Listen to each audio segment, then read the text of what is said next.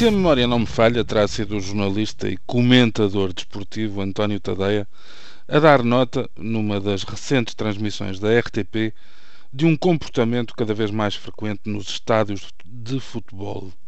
Aquele que se traduz num total alheamento do acompanhar das, das peripécias e dos grandes momentos do jogo, tudo em nome da obtenção consecutiva de fotografias instantâneos aqueles para mais tarde recordar. São aos milhares as luzinhas de flash que assinalam o desejo de uma recordação e, se calhar, até de forma mais intensa, um impulso frenético de ter algo para mostrar rapidamente, tantas vezes sem o filtro do bom senso ou da reserva natural, nas redes sociais. Por outras palavras, nós, mais ocidentais e mais dependentes da nossa própria memória, mesmo fotográfica, passámos anos a gozar com aqueles viajantes orientais que só começavam a olhar para os pontos que tinham visitado nas suas excursões e romagens depois de momentos mais elucidativos, depois de regressarem a casa, perdão, e de começarem a consultar as respectivas fotografias. Um dos momentos mais elucidativos deste mimetismo descerebrado passou-se comigo num dos pontos turísticos de Bangkok. Nos famosos jardins locais, todos os pontos imediatamente nevrálgicos pareciam ocupados por hordas de japoneses que repetiam as mesmas fotografias, com os mesmos ângulos e enquadramentos, de casal para casal, de família para família. Isso levou a que a minha parceira de ocasião e eu buscássemos outro cenário desocupado.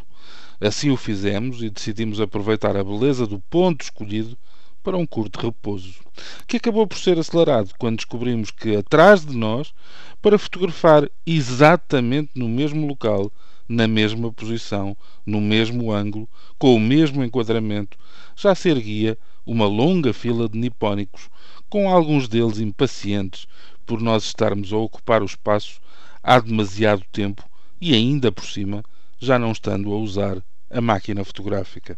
Hoje, com a febre das fotografias conseguidas através de telemóvel, sem intermediários físicos ou temporais, essas diferenças culturais, chamemos-lhe assim, estão há muitos batidas. E ainda não é desta que levanto a questão aqui de, por estes dias, qualquer bicho careta se sentir legitimado a fotografar quem quer que seja, onde quer que seja, para ganhar uns trocos ou para se poder gabar socialmente. É uma praga que me traz à memória uma frase de um diálogo da excelente série de televisão House of Cards, em que, diante da amplificação conseguida pela internet, alguém previne um superior hierárquico do seguinte: Hoje mesmo quando pensas que estás a falar só com um interlocutor e que só há uma testemunha por perto, estás na verdade a ser ouvido e visto por mil. Mas como disse, essa é outra abordagem. A de hoje, mais simples, prende-se com isto. Um grupo de veraneantes e banhistas chineses pode vir a ser acusado pela morte de um golfinho que, ferido e isolado do seu grupo, se aproximou de uma praia na província de Hainan. Em vez de socorrerem o animal, os turistas preferiram fazer-se fotografar com o bicho, mesmo contra as indicações dos nadadores salvadores. Ora, o golfinho morreu mesmo por causa da ferida e por causa do stress causado pelos humanos. Mas isso não importa nada. A fotografia já estava nas redes sociais chinesas.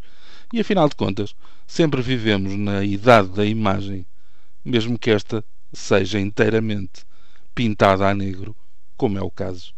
Bom dia.